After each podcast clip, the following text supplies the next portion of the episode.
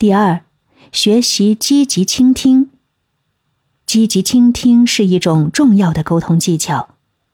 通过专注的倾听他人的观点和意见，表达出对对方的尊重和关注，从而建立良好的沟通氛围。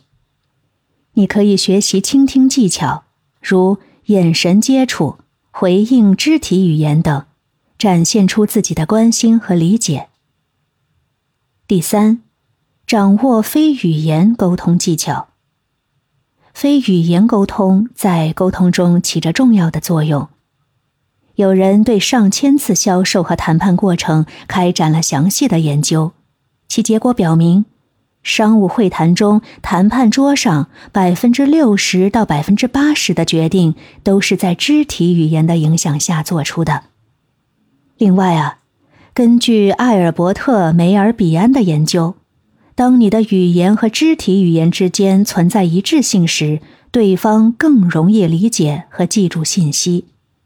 例如，当你用肢体语言强调某个词汇或概念时，对方更有可能理解和记住这个词汇或概念。而夫妻之间肢体语言的互动方式与婚姻的质量也有着密切的相关性。非语言元素在沟通中起着重要的作用，它能够传递情感和意图，增强说服力和影响力。提高沟通效果以及影响人际关系。你可以学习运用肢体语言、面部表情和声音语调等非语言元素来强化自己的表达和传达信息的效果。第四，用事实和数据支持观点。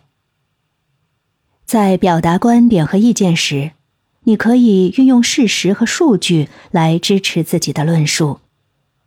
通过提供可靠的信息和有力的证据，增加自己观点的可信度和说服力。